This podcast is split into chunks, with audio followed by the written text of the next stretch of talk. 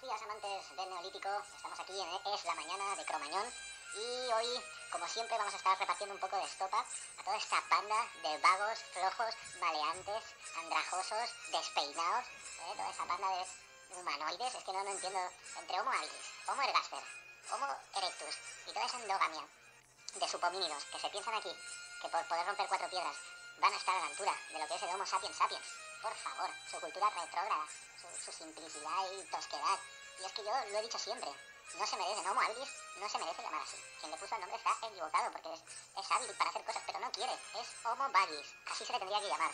Y es que esos hominidos, habilis en especial, es, ha sido y siempre será basura.